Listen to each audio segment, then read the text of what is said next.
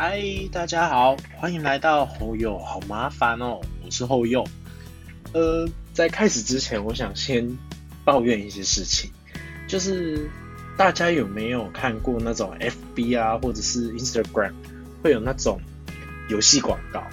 不知道为什么大家对那游戏广告会有怎样的心得？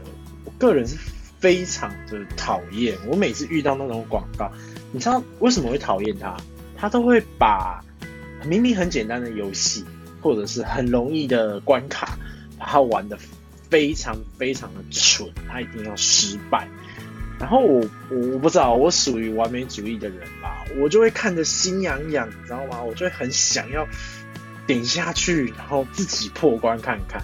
但我是不会做这件事啦，我可所以，我最近就会开始都把手机转向，然后当做没看到。可是有的时候。看他那样玩，哦，我不知道哎，我心情会很不好，我会心痒痒的。好啦，这是我想要抱怨一下的事情，因为就刚刚发生的事。好，那我们今天的主题的话是有关于外送员的。那呃，我自己很喜欢叫外送，像 Uber 啊或 Foodpanda 都蛮常叫的。那其实同时间呢，我也是一位司机这样子。那我虽然很喜欢叫外送，但有的时候叫外送，我是会把它当做就是懒惰。像是太阳很大，今天太阳大到爆炸，我觉得我出去我会被晒成干，我就不是很想要出门。或者是有一个状况，就是虽然在下雨，但这个雨呢，你走路淋这个雨不会很湿，甚至感觉没有湿，但你骑机车出去。骑个大概一百公尺，你整个前面就湿一片。像下这种很诡异的雨，我又不想要穿雨衣骑机车出门的时候，我也会叫外送来吃，就很方便啊。我就喜欢。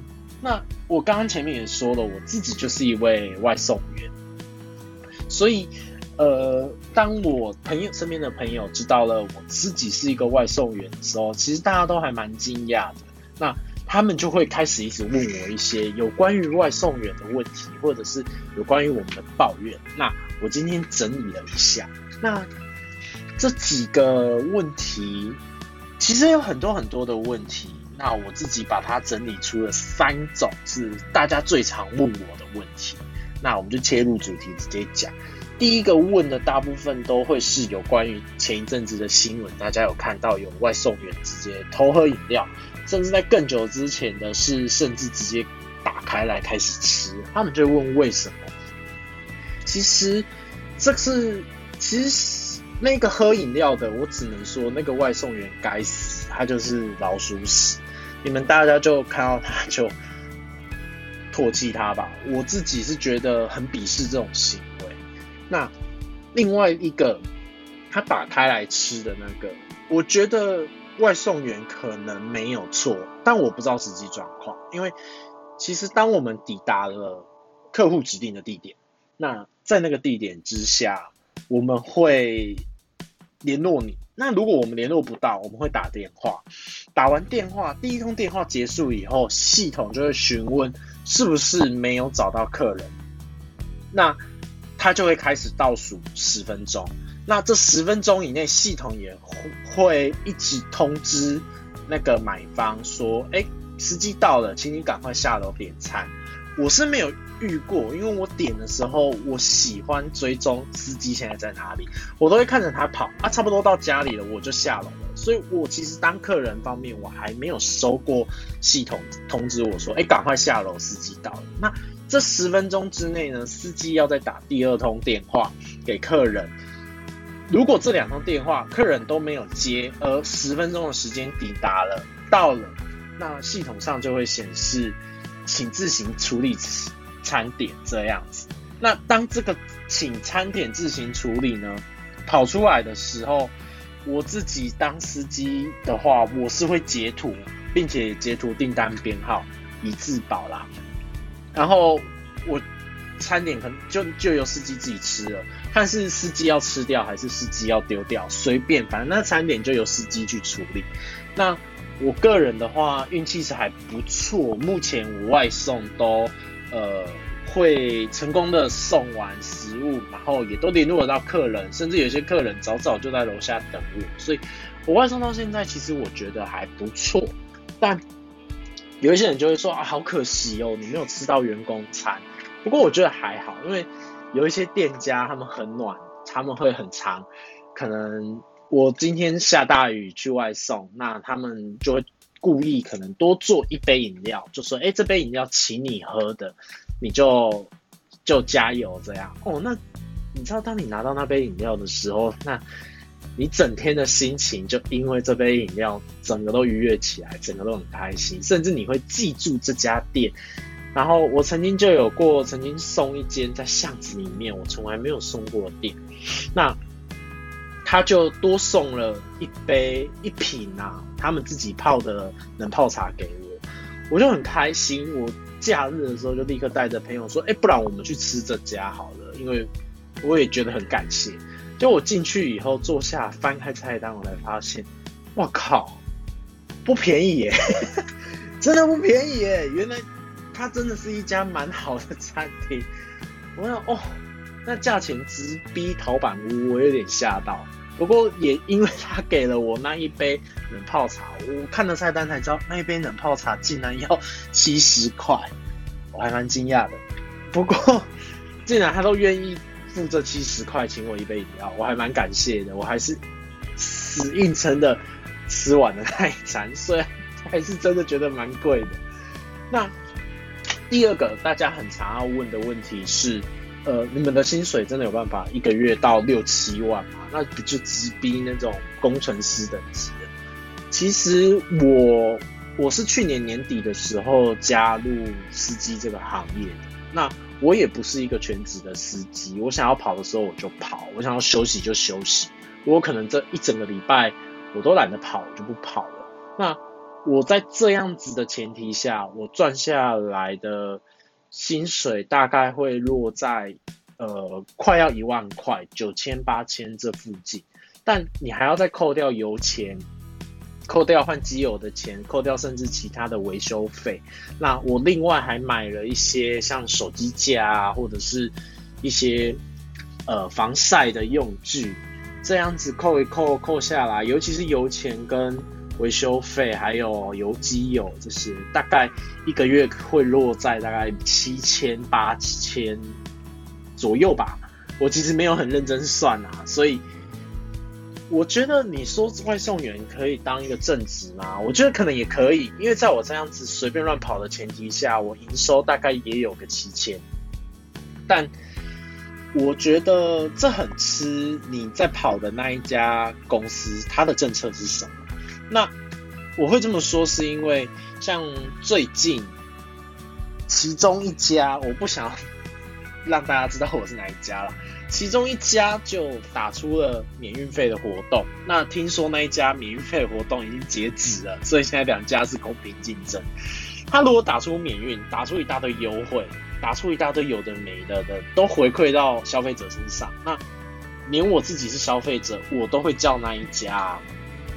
我怎么可能会叫比较贵的？如果一样的餐厅，那在这个前提之下，另外一家没有打出这些优惠的，他们的单子量就会比较少，那你就会没有单子跑，你就没有钱。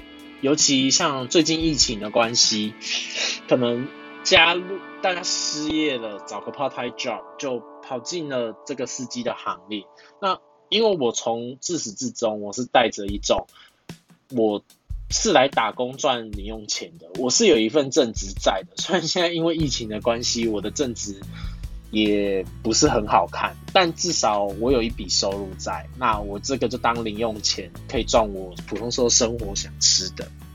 所以，像最近司机变多了，我的零用钱大大的减少，因为单子少，司机多，那大家要去瓜分这个量。说实话。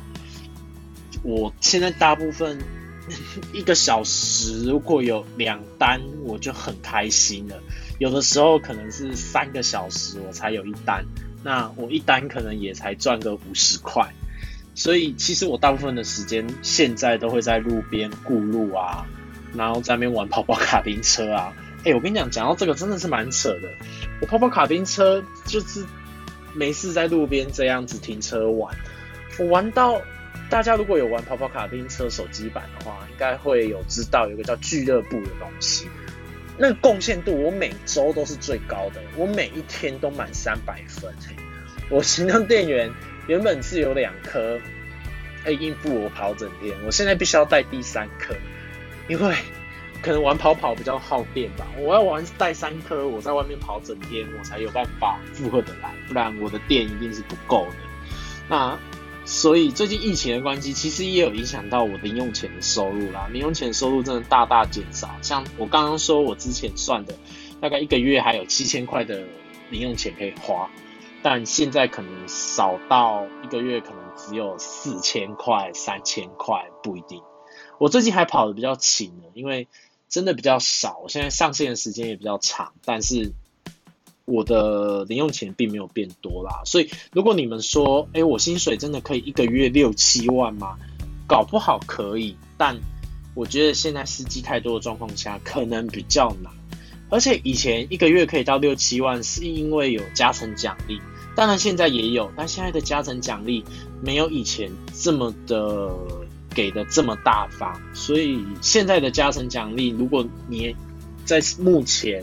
七月二十一这个时间要跑到一个月六七万，我觉得除非你非常非常的努力，一天可能要跑十二个小时以上，或许有可能，但见仁见智啊。我自己是那到抱着赚零用钱的态度。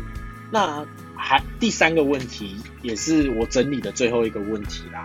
大家很常问怎么加入司机这个行业，其实很简单，你只要上网。然后，先 Google 一下。其实我现在步骤有点忘记了，但我印象很深刻的是，你要先准备好良民证，先去警察局申请良民证。那机车强制险的强制险那一张小卡片也要准备好。那还有你的其他证件之类的，我会特别记得良民证，是因为它需要到警察局，呃，需要先上网到警察局那边去申请。或者是直接到警察局那边申请，那他们申请以后也要过个几天，他们才会下来。所以我对他印象特别深刻，而且要花一百块吧，一百五，忘记了。反正这一个是因为需要比较耗时间，所以要提早准备。那当你完成以后，你就可以到他们的服务中心，各个县市都有他们的服务中心领取我们所谓的大包，就是你们大家看到机车后面的那个包包。那那个包包。呃，我之前是因为没有疫情，所以我可以直接到服务中心领取包包，并且开通我的账号。但现在好像他们因为疫情的关系，服务中心都关起来了，所以我听说你只能上网买，然后等待。我有朋友他大概四月的时候加入，他光审核到他成功上线，这样子好像前前后后花了。一个月半吧，还蛮久的时间。所以如果你现在要加入，可能因为大家都在加入，所以他们可能作业也繁忙，速度就变得很慢这样子。所以如果大家想要加入的话，可以再上网 Google 一下。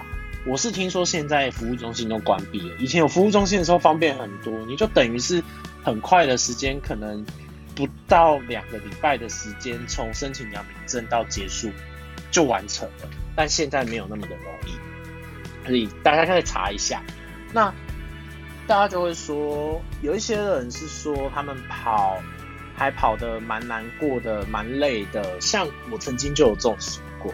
那我自己是水牛啦，所以我每一天会扛一瓶两公升的水在包包里面，外面再放一个酷冰杯，里面也是装水或者是买饮料。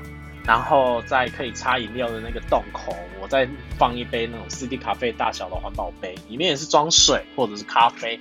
那我必须要这样子才可以办法度过一天，甚至有时候这样还不够，我需要再去饮料店或者是超商买水才够。所以中暑真的是还蛮长的，我很常跑一跑头就晕了，你真的是不知不觉，而且有时候跑起来。顺的时候，你一单接着一单这样无缝的接，你也很开心。那开心之余，很容易就忘了喝水。所以我个人习惯是，我的前面会放一杯酷冰杯。那当我停红灯的时候，我就可以把口罩拉下来，稍微喝一下水，稍微喘一口气，然后再把口罩带回去继续跑。我尽量告诉自己，每一次停红灯都拿起来，小喝一口水这样子。那很多人就会觉得，呃，这样很辛苦啊，为什么要这么摧残自己赚这个零用钱？但如果要真的要抱怨，真的是可以抱怨很多啦。那。毕竟我们这个节目是要来抱怨的，所以让我抱怨一下。第一个就是，我觉得有一些人会说什么啊，下雨天不要叫。其实我个人是觉得还好啦。我虽然下雨天就是那种磅礴大雨，我自己也不会叫，我可能就煮泡面自己吃。但我身为司机，只要你有愿意叫，我都很开心。不管今天是下大雨。还是大太阳，只要给我单，其实我都很开心，我都会接。我穿好雨衣啊，我整套的准备好好的，我也不怕湿，就算湿了也没关系啊，我还是继续跑。只要你的餐点是完整的，只要我是安全的，那我觉得都没有差。当然，安全这一点司机要自己准备。但我最讨厌的是，明明不是我的错，却要怪罪在我身上，像是客人。他输入错的地址，那当我抵达新的地点以后，我联络他了，他就说啊，不好意思，我输入错地址了，你可以帮我送到哪个地方吗？那那个地方可能我又要再骑个五分钟才会到，那我就跟他说好，没问题。然后当你挂完电话以后，大概过不到一分钟吧，他就开始疯狂的用讯息密你，怎么那么慢？怎么还没有到？可以快一点？你不是说你到了吗？想说。哎，这不是我的错哎，是你自己，你自己把地址输入错误哎，他有可能现在在公司，然后他叫餐的时候忘记把家里的地址改掉，我送到他家，然后还要再送到他公司，这一段路这一段时间，我我都没有再跟你计较了，虽然我还可以在公公司申请一笔钱啊，因为距离不一样，但是你他妈的就不能等一下吗？然后再来。系统也没有设计的非常好，因为很长很长那个定位，我相信大家应该都有感觉。你家明明住在隔壁巷，它定位不知道为什么永远定在你的巷口的地方，然后你明明住巷尾，就很奇怪。我甚至有遇过，他根本不住在那，定位就把它定在那。可是你把那个中文的地址输入到 Google 以后，哎，它就跑出来了，而且。地点还正确，就很奇怪。所以系统里面的定位，尤其系统里面的导航，常常害死人呐。明明我只要这里转两个弯就到了，他会要你上桥，穿过过河，绕了一圈再上桥回来下来。我常常被那个导航气死。所以真的要抱怨也是蛮多的，而且我真的不喜欢，明明不是我的错。然后我也没有跟你计较，反而还得寸进尺的被要求，我不是很喜欢这样啊。那讲讲坏的，我也说过，我们节目必须要你知道，人生很难，要微笑的继续面对明天。所以我也来讲讲司机好的地方。好的，像我个人是喜欢骑着机车，尤其我的机车，哦不愧是大家网络上都说 CP 值很高的，我的是棒啊，那个 PGO 的棒。那我那个时候是买，好像它那时候是一个 Bump Plus 啊，蛮贵的，有 ABS 系统的。我很喜欢它骑起来的感觉，很顺很滑。所以有时候晚上我会可能没有单，那我就骑着车在都市里面就这样吹吹风，或者是有时候我会到比较离都市比较远，但是还是接得到单的地方吹吹风，然后沉淀一下心情，让自己。不会这么这么的激动这样子，因为有的时候真的是会被气到。那有时候也会思考一下人生，甚至像我会想要做 podcast，也是因为我开始听很多 podcast。像我第一个听的 podcast 就是热门排行榜上第一名的台通。那第二个我也很喜欢，也甚至我觉得我的主频道风格有一点跟他重复，因为。我就是听了他的 podcast 以后，觉得我也想要做一个 podcast，就是吃宵夜造口业，希望大家去多支持他们。虽然我现在根本没有什么支持者，你应该也听不到，但我就是因为听了他们两个 podcast，我也觉得好有趣哦。我自己话也很多啊，所以我也想来做做看。那这就是我还蛮喜欢 Uber 的地方，我可以自由自在，我不用被拘束在我还要打卡，我还要回公司回报，我也有业绩压力，不用，我开心我就做，我不开心我就没钱，就这么简单。那还有就是，当我们收到小费，收到小费，真的不管金额多寡，有的时候可能只是二十块，有时候可能只是十块，就因为你给了我们小费，我真的是会开心一整晚呢，一整天都很开心，会觉得我的服务好像被受到肯定一样，我会非常的开心。所以，如果大家有还有经济能力，可以的话，也觉得那个司机服务的不错，可以多给他一点小费，然后金额不用大。我们觉得，我觉得啦，只要有，我就超级开心，而且可以开心一整天。那还有第三点是我自己最最最最喜欢的一点，就是可以进去豪宅里面参观。我这一辈子买不起那个一栋，不是一栋，那个一间就要可能几千万的豪宅，甚至有一些甚至要破亿。我我买不起，我更进不去，所以这是一个非常好的机会，我有办法进去豪宅。那看的那一些公社，看的那一些建筑的用材什么之类的，虽然我不是读建筑系的，但看完以后 再回来自己的家跟自己的家比较，我有的时候会觉得还蛮有趣的，至少我有一个非常好的经验，我有一个非常好的管道可以。去参观一下豪宅，当然我没有办法进到客人家啦。不过光外面的公社、健身房，或者是他们的绿园、他们的草皮，甚至是他们所有电梯藏在哪里、警卫室的设计、大厅，有一些真的是气派到爆炸。我光走进去里面看，我就觉得哇，这一趟值得了。我还遇过，可能是我是乡巴佬吧，我还遇过那个门全部都不用，你的手都不用碰到它。你靠近它，所有的门都会打开的那一种豪宅，哇塞！我真的是大开眼界，我蛮喜欢参观那些豪宅的，很厉害，超厉害。